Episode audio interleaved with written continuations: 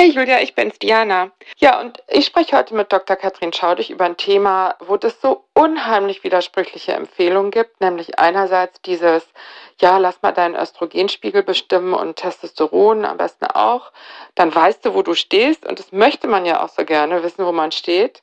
Und andererseits die Leitlinien sagen ja im Grunde genommen alles überhaupt nicht sinnvoll. Ja, da war ich jetzt mal sehr froh, bei Dr. Katrin Schaudig nachfragen zu können, wie die Sachlage so ist. Liebe Grüße.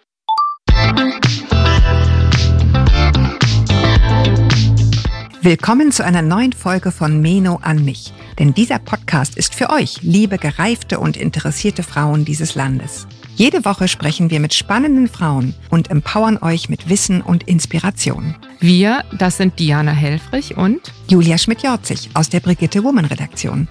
Heute spricht Diana mit Dr. Katrin Schaudig, die Gynäkologin mit Schwerpunkt Praxis Hormone hier in Hamburg, ist Ihnen und euch, liebe Hörerinnen, schon bestens vertraut, denn ich hatte schon ein paar Mal das Glück, mit ihr aufzuzeichnen.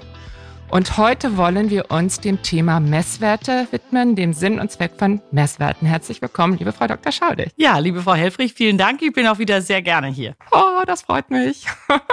Ich steige direkt mal ein. Also ich habe den Eindruck, dass da ein riesen Bedarf ist. Ich höre ganz, ganz oft, ah, ich wünschte, ich könnte zweimal im Monat mir meinen Östrogenwert bestimmen lassen, dann wüsste ich, wo ich stehe oder auch nur einmal im Jahr.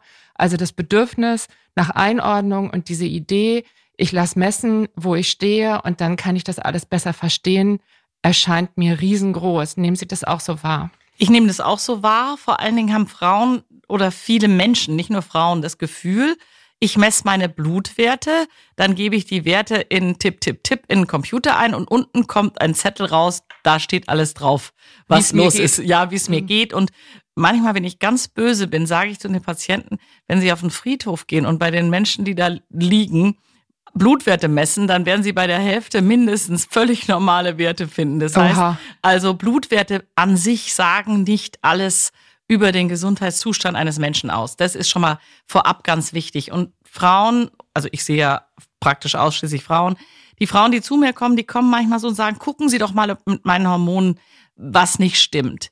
Relativ selten finde ich wirklich was, wo ich sage, hups, das ist was. Und da führt mich auch in aller Regel irgendein klinisches Symptom auf diesen Wert hin, der nicht in Ordnung ist. Meistens. Ist nicht immer so. Also es gibt so Situationen, wo man zum Beispiel zwingend Hormone abnehmen sollte, wenn eine junge Frau keine Regel kriegt. Das ist so ein absolutes Muss. Da muss man Hormonwerte bestimmen. Und es gibt auch noch so ein paar andere Situationen, wenn die ganz viel Pickel oder Haarausfall oder ja, Haarausfall, Pickel, zu viel Haare, wo sie sie nicht haben will, hat, dann wird man zum Beispiel mal den männlichen Hormonhaushalt bestimmen. Die Bestimmung der weiblichen Hormone Östrogen und Progesteron, das ist schon sehr tricky. Warum ist es so? Wir reden jetzt über die mittelalten Frauen, aber nur. Ne? Ja, wir reden über die mittelalten, aber man muss, um das beurteilen zu können, auch wissen, was bei den okay. jungen mhm. Frauen ist. Das Problem ist, dass im Zyklus schwankt der Östrogenspiegel um den Faktor 10. Das heißt, ich habe zu Zyklusbeginn den niedrigsten Wert, also während der Menstruationsblutung, da liegt das Östrogen etwa bei 30. Und in den nächsten 14 Tagen, also in einem relativ kurzen Zeitraum, steigt der Östrogenspiegel exponentiell an auf ungefähr 300. Das heißt, am 14. Zyklustag habe ich einen Östrogenspiegel von 300 Pikogramm pro Milliliter. Dann kommt der Eisprung, dann rutscht der Östrogenspiegel mal in den Keller und zwar unter Umständen bei manchen Frauen so tief wie bei der Menstruation, steigt dann wieder an und fängt sich so auf mittlerem Niveau ein, so 120 bis 180. Sie merken schon, wenn ich sage 120 bis 180, der Range ist schon relativ groß. Dann hat man das 14 Tage lang und dann, wenn keine Schwangerschaft eingetreten ist, stürzt der Spiegel wieder ab. Wichtig ist, dass wir zwei Wochen lang im Zyklus überhaupt kein Progesteron haben. Das wird nämlich erst gebildet, wenn der Eisprung stattgefunden hat. Wo kommen die ganzen Hormone her? Auch das muss man wiederum wissen. Diese weiblichen Hormone kommen in jedem Zyklus eigentlich immer nur aus dem einen Eibläschen, was die Eizelle umhüllt. Und dieses Eibläschen wächst in den ersten 14 Zyklustagen an und ist eigentlich ganz logisch. Wenn es klein ist, macht es wenig Östrogen. Wenn es groß ist, macht es viel Östrogen. Lustigerweise stimmt auch so ungefähr die gemessene Größe mit den Werten überein. 3 Millimeter Follikel zum Menstruationszeitpunkt macht 30 Pikogramm. Ja. und kurz vorm Eisprung ist er 30 Millimeter und dann macht er 300 Pikogramm. Dann kann man ja doch nur, viel abmessen. Ja, mal so. Aber jetzt ist es natürlich so, kein Zyklus verläuft gleich. Und nochmal ganz wichtig, Progesteron haben wir erst ab dem Zeitpunkt, wo das Eibläschen geplatzt ist, was dann der Eisprung ist. Und ab dann wird Progesteron in ganz großen Mengen produziert. Und das für die nächsten 14 Tage. Wenn eine Schwangerschaft eingetreten ist, bleibt der Spiegel hoch. Auch Östrogen bleibt dann hoch. Wenn keine Schwangerschaft eingetreten ist, dann fallen beide Spiegel wieder in den Keller. Jetzt haben Sie richtig gefragt, ja, man könnte doch dann immer mal messen. Das Problem ist, dass kein Zyklus gleich verläuft.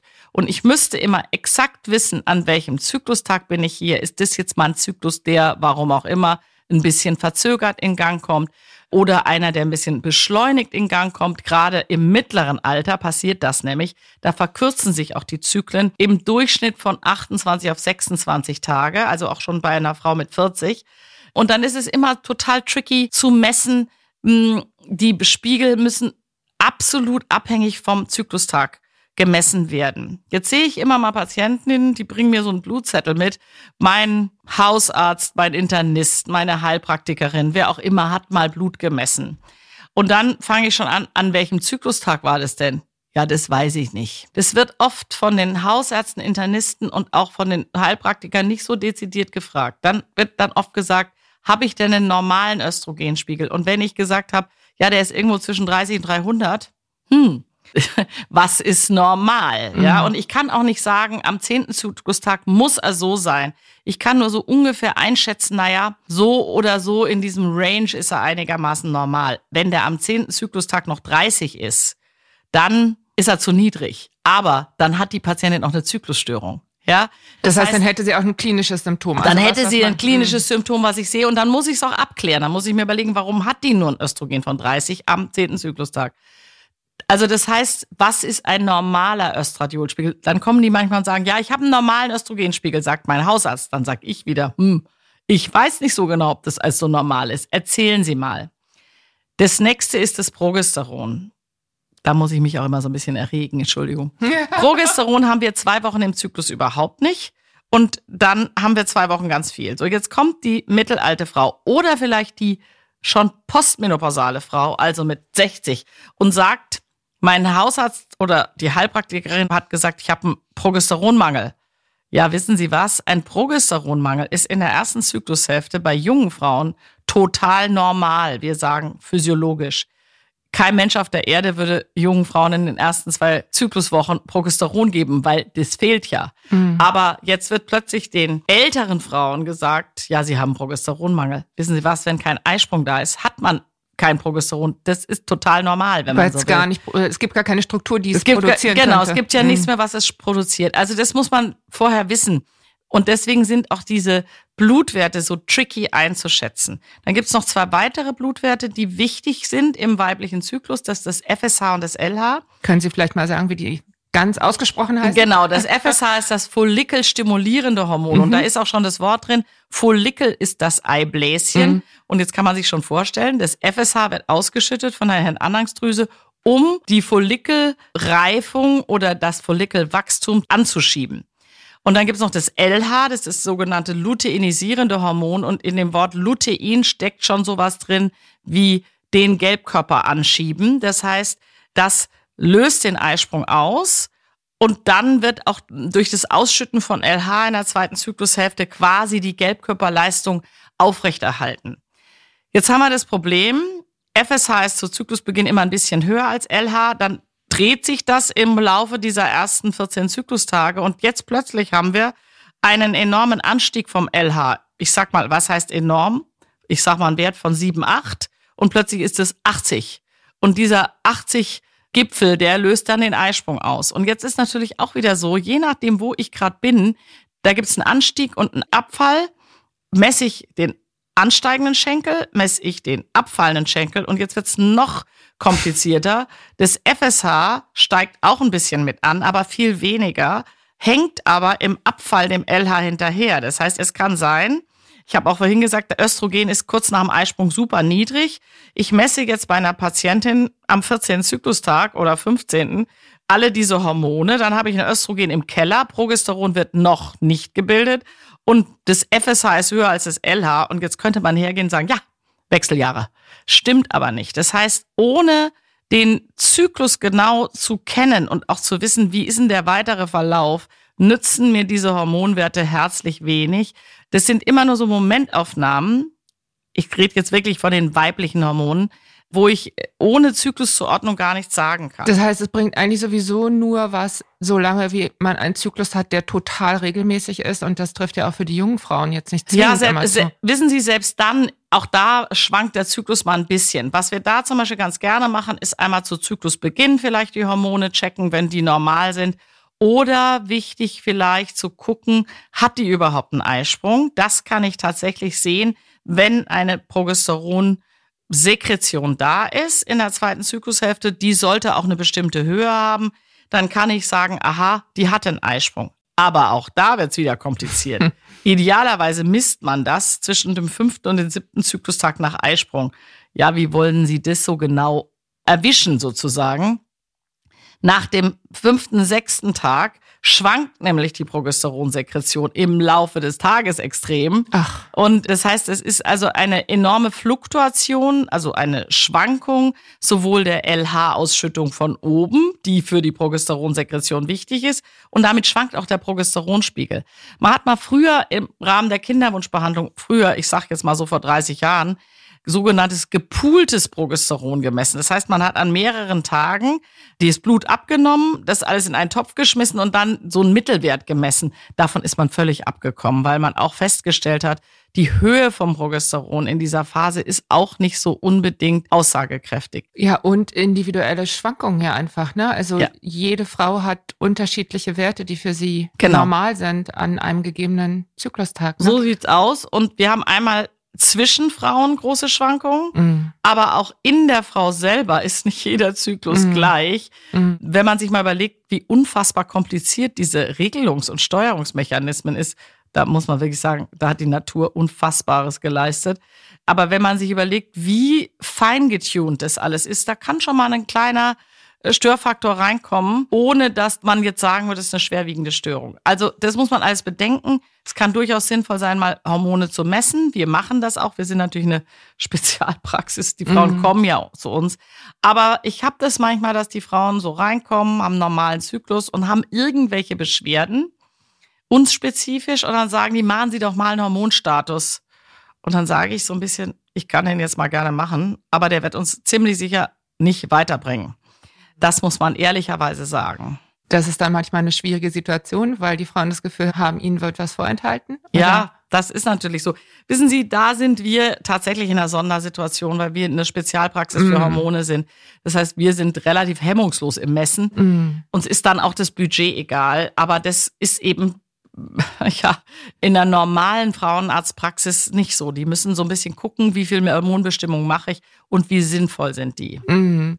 Also es gibt ja einen einzigen Wert, der tatsächlich immer und ohne Widerspruch von den Krankenkassen bezahlt wird, nämlich der FSH-Wert für Frauen zwischen, ich glaube, 41 und 45, um zu gucken, sind die Wechseljahre da, ja oder nein.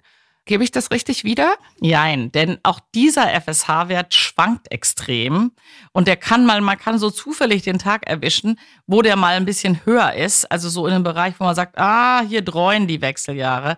Wenn die 42-Jährige überhaupt keine Regel mehr hat, dann kann man den mal messen. Die Leitlinie sagt klar, ab 45 nichts mehr messen, rein klinische Entscheidung. Das finde ich so irre. Wir wissen ja, wie individuell das alles ist. Und die 50-jährige Frau möchte doch vielleicht auch wissen, ja, sind das jetzt die Wechseljahre oder habe ich ein ganz anderes Problem? Naja, wissen Sie, das ist natürlich dann die Summe ihrer Symptome. Ja, also wenn jetzt eine 49-jährige kommt und sagt, mein Zyklus ist unregelmäßig, ich blute mal viel und mal wenig.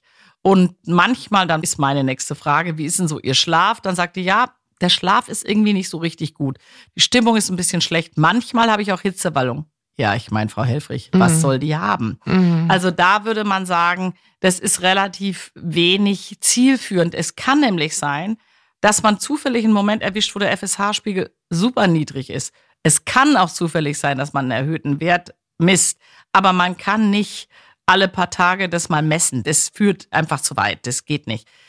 Vielleicht müssen wir noch mal eins sagen, wenn Sie sich erinnern, wir haben auch eine Podcast-Folge gehabt, was ist in dieser Übergangsphase. Ja. Mhm. Und da spielt der Eierstock ja vollkommen verrückt. Mhm. Erinnern Sie sich an die Zahl vor dem Eisprung, Pikogramm 300, Östradiol, das ist so der Maximumwert. Manche haben auch 400. Jetzt sind wir in Wechseljahren. Jetzt passiert was Verrücktes. Da reifen manchmal mehrere Follikel hintereinander. Und dann können die Frauen auch mal einen Östrogenspiegel von 900 haben. Also dreimal so viel wie sonst. Also das ist ja das Problem dabei, das ist ne? Teil diese Problems. Schwankung. Da muss ich allerdings sagen, dass ich das schon ganz gerne mal messe. Und mhm. gerade wenn die jetzt im Ultraschall ganz viele Follikel hat, dann messe ich das schon mal, weil ich wissen will, wo sind wir denn hier? Weil ich der Frau dann ja auch entsprechend helfen möchte mit einer Gelbkörperhormontherapie, was auch immer. Denn die hat auch dann oft Beschwerden. Die hat starke Blutungen, die hat Wasseransammlungen in Armen und Beinen, in Füßen, in Augen.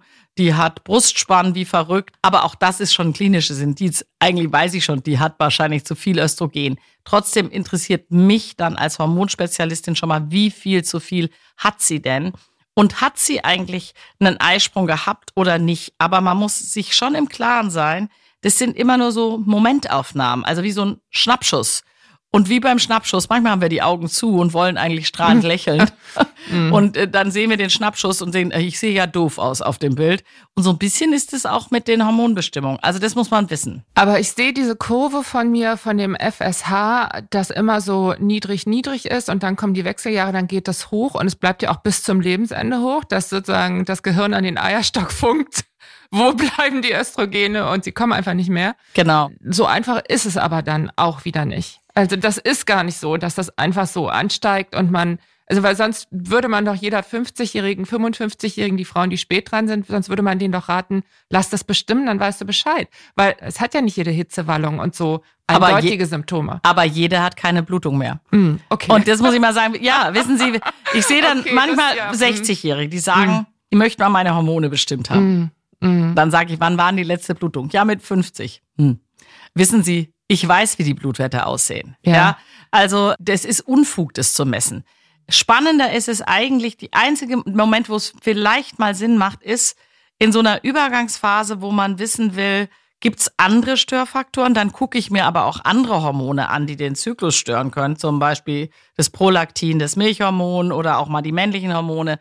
Aber so richtig weiterbringt tut mich das nur bedingt, also nur in Kombination mit einem Ultraschall und der genauen Zyklusanamnese, also der genauen Geschichte des Zyklus. Und nochmal, bei einer 55-Jährigen das FSH zu messen, ist sinnlos. Das ist erhöht.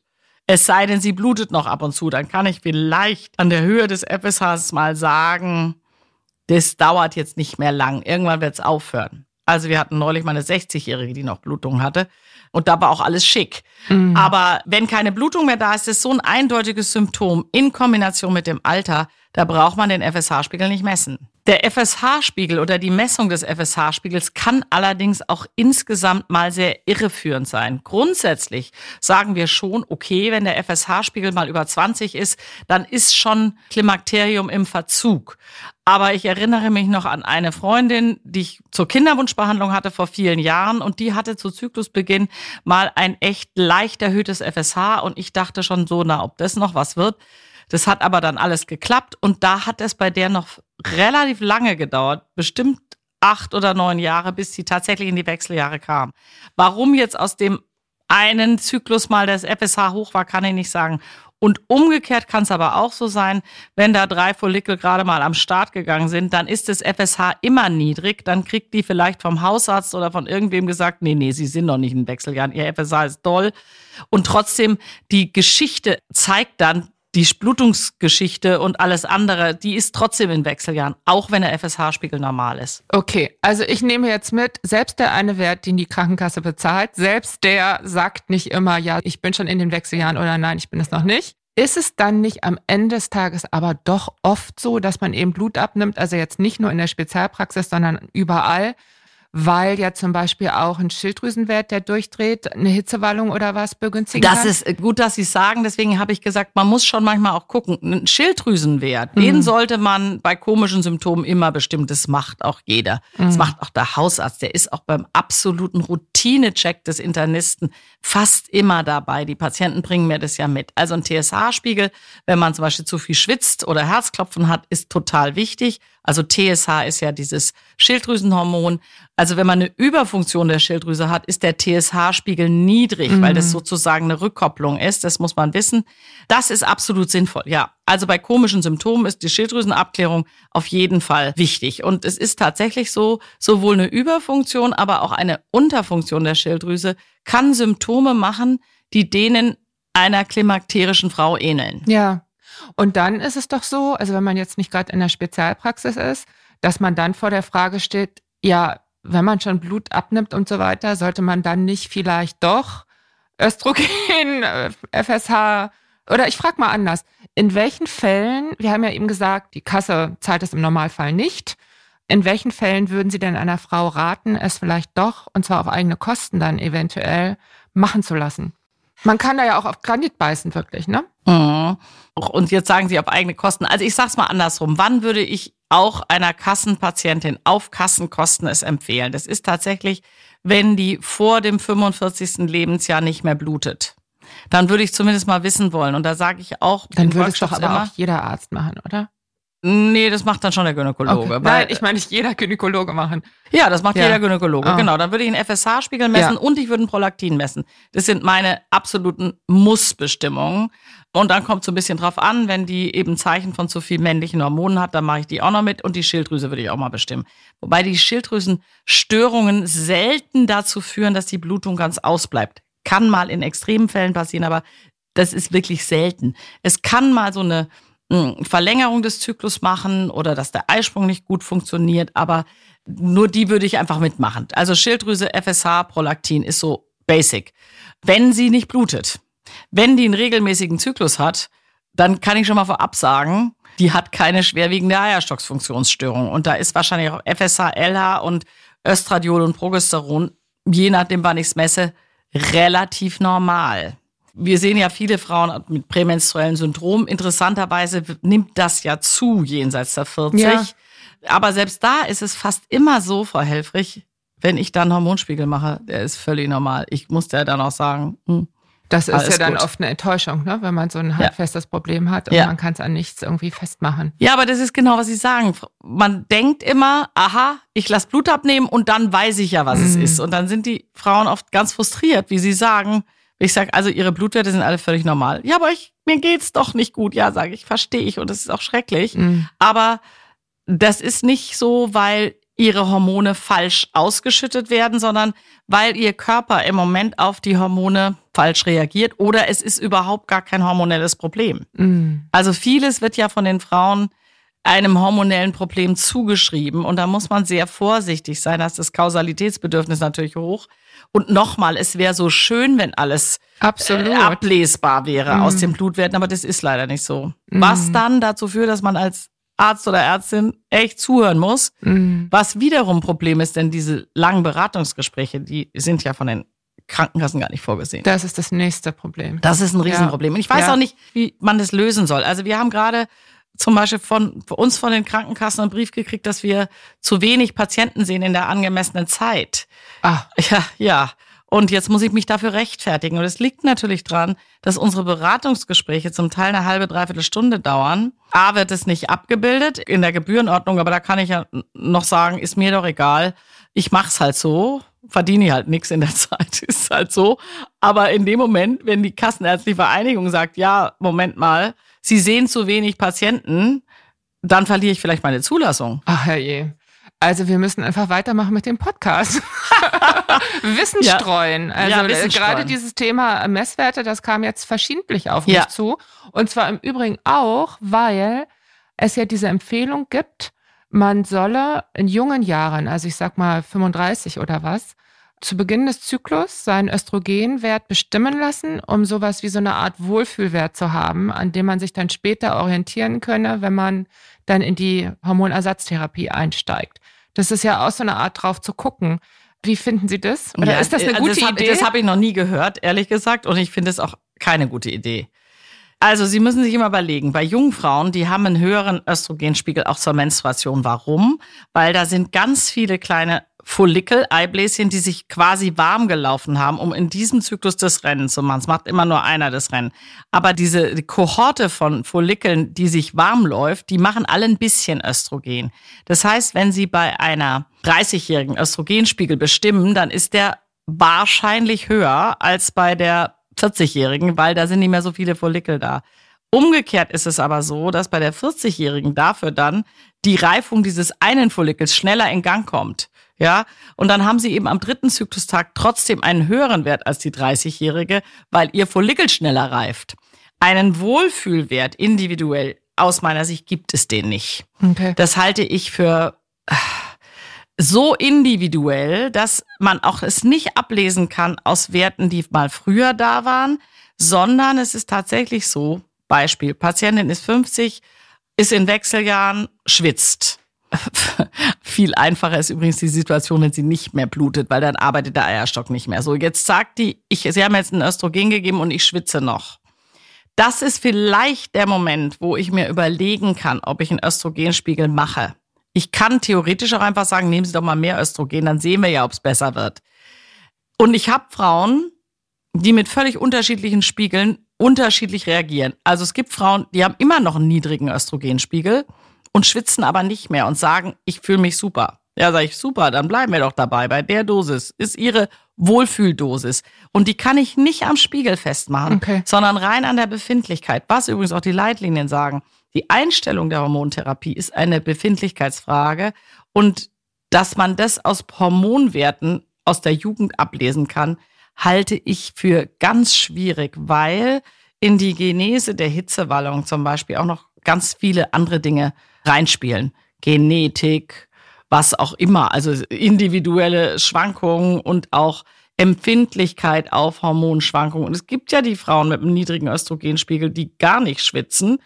Und es gibt die, die wie verrückt schwitzen. Und da muss ich einfach dann bei der Therapie so ein bisschen gucken.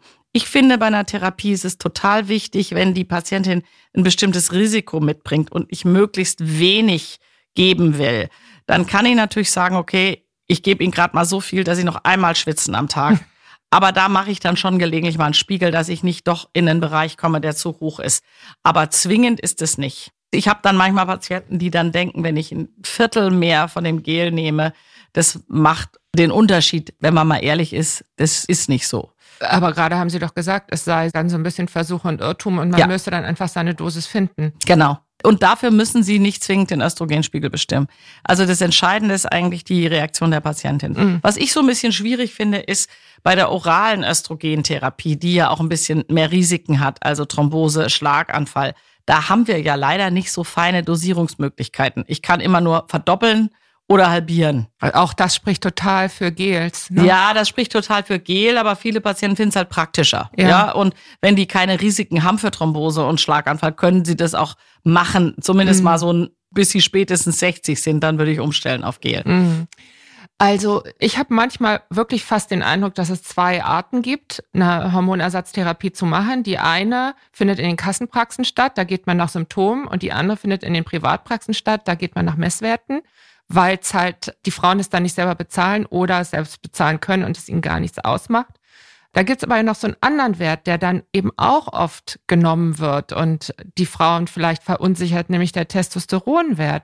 Wann würden Sie den denn bestimmen? Also zum einen, wenn zu viel männliche Hormonerscheinungen sind, also Haarausfall, Pickel, und vermehrter Haarwuchs. Und da gibt es ja wirklich krankhafte Veränderungen. Mhm. Das ist wichtig. Mhm. Ich habe das sporadisch immer mal wieder, dass die Patientinnen ganz doll Haarausfall haben und ich dann finde, die hat jetzt plötzlich zu hohes Testosteron. Das kann dann so weit gehen, dass wir der sogar empfehlen müssen, die Eierstöcke zu entfernen, weil die zu viel Testosteron plötzlich produzieren. Kann auch mal winziger Tumor dahinter stecken der meistens gutartig ist, aber Haarausfall ist natürlich ein blödes Problem. Da finde ich ja zum Beispiel auch das Dilemma, dass die Krankenkassen sagen, Haarausfall ist eine Befindlichkeitsstörung, keine mm. Krankheit. Mm. Interessanterweise wird ja zum Beispiel dieses Haarwasser, was durchaus hilft, das Minoxidil, Das wird nicht von Kassen bezahlt, mhm. weil Haarausfall ist eine Befindlichkeitsstörung. Mhm. Die Diagnostik, die soll man dann aber auf Kasse machen. Das finde ich jetzt in sich schon mal so ein bisschen Widerspruch. Das heißt, Testosteron würde ich immer dann bestimmen, wenn ich den Verdacht auf zu viel habe. Das ist dann aus meiner Sicht eine absolute Kassenleistung. Das würde ich einmal machen, wenn ich dann sehe, die hat Haarausfall, aber die Androgene sind niedrig, dann kann ich es auch lassen. Und das andere ist natürlich dieses Thema Libidostörung was schon gleich gar keine Kassenleistung ist. Denn ja, es ist leider so, ja. Mhm. Keine Lust auf Sex ist ja ein Thema, was eine enorme Beratungsleistung erfordert. Da hatten wir das, haben wir es wieder das Stichwort. Da haben wir wieder mhm. die Beratungsleistung und man kann dann auch da haben die Patientinnen so das Gefühl, okay, ich habe zu wenig Testo, wenn ich Testosteron nehme, wird alles gut. Nee, so einfach ist es leider nicht. Ich glaube, das Testosteron-Thema wollen Sie auch nochmal in einem ja, gesonderten Podcast besprechen. Können wir auch schon mal also, ankündigen. Es mhm. kann man erwägen, aber da dann die Therapie, die dann eventuell vielleicht, nämlich mit Testosteronsalben in Betracht kommt, alles komplett jenseits der Kassenmedizin ist, sind natürlich diese Hormonbestimmungen, wenn es mir darum geht, einen Mangel an Androgenen zu checken, tatsächlich keine Kassenleistung. Ist so. Mhm. Und man muss sich da auch sehr verhüten. Das ist nicht so eine eindeutige Einbahnstraße. Aha, niedriger Androgenspiegel, rein mit dem Testosteron. Also da muss man schon sehr vorsichtig sein. Mhm. Nicht nur wegen Nebenwirkungen, sondern weil es Ja, weil es auch vielleicht nicht was bringt. Wir machen das manchmal, dass wir auch sagen, okay, wir gucken mal, ob es was bringt. Wenn es nichts bringt, können wir es auch lassen. Es gibt ja auch durchaus Leute aus der Anti-Aging-Ecke, sage ich jetzt mal. Das sind vielleicht auch diese Privatpraxen, die Sie ansprechen, die dann sagen, die aus meiner Sicht zu schematisch nach den Werten gehen. Die gucken, ah, niedriges Testo, nehmen Sie mal was. Das braucht nicht jede Frau. Und ein Androgenmangelsyndrom bei Frauen ist eine rein klinische Diagnose eigentlich. Da gehört eben zum Teil weniger Lust auf Sex dazu, aber da gehört auch dazu ne? Erschöpfung. Mhm nachlassende Muskelkraft, übrigens auch interessanterweise noch mehr Hitzewallung und noch mehr Schlaflosigkeit. Also das ist so ein buntes Sammelsurium, aber der Begriff des Androgenmangelsyndroms ist im Grunde nicht wirklich definiert. Trockene Augen gehören da zum Beispiel auch dazu, ja. Also das ist ein schwieriges Feld und eine Hormonbestimmung kann nur ein kleines Indiz sein. Wenn ich dann zum Beispiel männliche Hormone im völligen Normbereich habe, dann weiß ich, also am Mangel kann es nicht liegen. Mm. Das ist, finde ich, ziemlich eindeutig. Mm. Wir haben einen Wert noch gar nicht besprochen. Oh, und welcher ist das? Das ist der AMH-Wert. Oh ja, stimmt. Den habe ich hier auch in meinen Notizen. Weitere Werte. Dann gibt es ja noch das Anti-Müller-Hormon. Wann ist es sinnvoll, das zu messen? Also das Anti-Müller-Hormon, das hat so einen Hype erfahren. So naja, vor zehn Jahren, oder? Kann ja, das sein? Es kann sogar, so? ich glaube, noch ein bisschen länger her. Ich weiß jetzt auch gar nicht mehr so. Und was ist das Anti-Müller-Hormon? Das Anti-Müller-Hormon wird von den Eibläschen produziert, die sich auf den Weg gemacht haben, im nächsten Zyklus das Rennen zu machen. Das heißt, es ist diese Kohorte, die im Eierstock aus dem Dornröschenschlaf erwacht ist und sich ungefähr drei Monate warm läuft, um dann ein einziges von, von diesen Eizellen wird ja ausgewählt, nur eine einzige. Das heißt, es wird produziert von so einer sich warm laufenden Follikelkohorte. In dem Moment, wo die Eizelle sich auf den Weg macht, oder der Follikel sich auf den Weg macht, der macht gar kein AMH mehr. Es sind nur dieser Pool. Jetzt hat man mal gesagt, okay, ich kann ja erkennen aus der Höhe des AMH-Spiegels, wie viele Follikel sind denn da. Das kann man auch so ungefähr sagen. Also was ist da los? Was läuft da überhaupt? Genau, noch, wie, viel, ne? wie viele Follikel sind da? Weil hm. die mhm. machen ja alle. Aber man muss wissen, die im absoluten Dornröschenschlaf machen kein AMH und der Follikel, der sich auf die Reise gemacht hat, nicht. Aber die dazwischen machen das ich kann da schon so ungefähr abschätzen, wie ist die, wir nennen das die Follikelreserve. Die schwankt minimal im Zyklus, muss man ehrlicherweise sagen. Also ein bisschen Schwankungen gibt's, das muss man wissen. Und dann hat man mal gedacht, das ist doch ein super Wert. Aber jetzt sage ich Ihnen was. Gehen wir mal in die Menopause. Es gibt Frauen, deren AMH ist nicht mehr nachweisbar und trotzdem bluten die noch regelmäßig. Das okay. heißt, die haben immer noch eine normale Follikelentwicklung, weil ein paar Follikel sind da noch. Die sind aber zu wenige um tatsächlich zu einer messbaren Menge von AMH zu führen. Das ist mal das eine Problem. Das heißt, der AMH-Spiegel in der Menopause, also in dieser Phase, sagt mir verdammt wenig darüber aus, wie lange dauert denn das noch? Also ich kann nicht sagen, so wenn der AMH unter der Nachweisgrenze ist, dann ist im halben Jahr Schluss mit lustig. Nee, ist leider nicht ja, so. Es ist eher, wenn dann umgekehrt, dass ein guter AMH genau. ein Hinweis darauf ist, dass man noch Genau, eine Chance ist, hat auf ein Kind. Ja, eine Chance auf ein Kind und vor allen Dingen auch noch, dass das noch eine Weile dauert. Also oh. wenn der AMH-Spiegel bei einer 49-Jährigen hoch ist, dann muss ich der sagen, Sie gehören zu denen, die wahrscheinlich noch relativ lange Regelblutungen haben. Aber den Wert brauche ich den? Ich meine, muss jetzt mal sagen, so die Frage, kann die noch ein Kind kriegen, ganz tricky. Mhm. Es wird zum Teil von den Krankenkassen, auch von den Privaten gefordert, dass man vor Einleitung einer Kinderwunschtherapie ab 40 den AMH-Spiegel misst. Jetzt sage ich Ihnen aber was, unsere Kinderwunschkollegen, die haben eine ganze Reihe von Patienten, wo die mit einem AMH unter der Nachweisgrenze noch eine Schwangerschaft hingekriegt haben. Ja, also auch da ist der Wert nur bedingt aussagekräftig wie Sie gerade sagten, wenn er hoch ist. Das ist gut. Das In ist ganz Fall. schön. Mhm. Aber was mache ich denn mit den armen Frauen, wo er niedrig ist? Mhm, Noch heißt, schwieriger mhm. wird's bei den jungen Frauen, wo der dann auch gerne mal gemessen wird. Und da muss man wissen, zum Beispiel in der Antibabypille, da kann es sein, dass der AMH-Spiegel ganz niedrig ist. Warum? Weil der Übertritt von den Follikeln aus dem Dornröschenschlaf in diesen Warmlauf Kohorte, in diese Warmlaufkohorte gebremst wird durch die Pille. Also ein AMH-Spiegel unter Pilleneinnahme, was immer wieder empfohlen wird, so nach dem Motto bei der 30-Jährigen, mach doch mal einen AMH-Spiegel unter Pille, dann weißt du, ob du noch Zeit hast mit der Familienplanung, ist total schwierig. Bei manchen Frauen ist er aussagekräftig, aber bei vielen unter Antibabypille nicht. Übrigens auch während man schwanger ist, sinkt im Laufe der Schwangerschaft der AMH-Spiegel, weil klar, man will ja nicht, während man schwanger ist, einen neuen Follikel losschicken. Das heißt, da ist er auch niedrig. Damit finde ich den AMH-Spiegel wirklich tricky. Jetzt haben Sie eine 25-Jährige, die hat einen niedrigen AMH-Spiegel. Also für ihr Alter relativ niedrig. Und da kann man dann mal sagen, wenn sie keine Pille nimmt, dann muss man sich auch nochmal den Eierstock anschauen, wie viele Follikel sind sichtbar. Das wäre zum Beispiel eine junge Frau, der man entweder sagt, gib mal Gas mit der Familienplanung, warte nicht, bis du 35 bist. Das wäre wahrscheinlich relativ sinnvoll. Oder man muss mit ihr diskutieren, wenn sie jetzt nicht in der Situation ist, wo sie schwanger werden möchte, vielleicht weil sie keinen Partner hat. Da kann man dann auch dieses Einfrieren von den Eizellen zumindest mal diskutieren. Aber ich würde mit dem AMH-Spiegel ganz vorsichtig sein. Okay, den haben wir jetzt auch noch abgearbeitet. Den haben wir abgearbeitet. Der ist mir aber wichtig. Ja, ja. Ich denke auch, wir können jetzt langsam zum Ende kommen. Ich wollte Sie aber eins noch fragen. Also wir hatten kürzlich ein Interview mit so einem britischen Ernährungsmediziner Tim Spector, mhm. der sich auch viel mit den Wechseljahren beschäftigt. Und der hat auf die Frage nach dem Sinn und Zweck von Messwerten gesagt, naja, man müsste verdammt viel messen, um überhaupt irgendwas ableiten zu können. Und dann hat er die Formulierung benutzt, er fürchtet, man komme über eine liebevolle Selbstbeobachtung nicht herum. Also ich bin da so ein bisschen dran hängen geblieben und habe mich gefragt, wie könnte so eine liebevolle Selbstbeobachtung aussehen? Also was könnte das sein? Letztendlich ein liebevolles sich beobachten, habe ich Brustspannen, habe ich geschwollene Finger, bin ich besonders erschöpft oder was? Aber Fällt Ihnen da zu dem Stichwort noch irgendwas ein? Ich will Ihnen was sagen. Was mir einfällt, ist spontan eine liebevolle Fremdbeobachtung. was ist das? Die, die, die liebevolle Fremdbeobachtung ist, dass die Patientin irgendwie sagt, ich fühle mich nicht, sagt man in Hamburg, oder man sagt, ich fühle mich gar nicht. Gar nicht. gar nicht, ja genau, ich fühle mich gar nicht. gar nicht. Und dann muss ich nachfragen, was ist denn das, was nicht in Ordnung ist? Das fällt übrigens vielen Patienten schwer, genau zu sagen, was es ist. Ich bohre dann ganz toll nach, sag, was ist denn das, was sie stört? Und dann muss ich mir überlegen, gibt es irgendeine eine Dysbalance hormoneller Art, die das erklärt. Und dann kann ich vielleicht gezielt danach gucken. Aber dann sagt die vielleicht, ich habe immer wieder so Brustspannen, was dafür spricht. Das ist vielleicht eine, die hat jetzt zu wenig Progesteron in der zweiten Zyklushälfte und zu viel Östrogen, dann spannt die Brust. Und dann sagt die mir aber, ja, aber heute spannt die Brust gerade gar nicht. Ja, ist relativ sinnlos.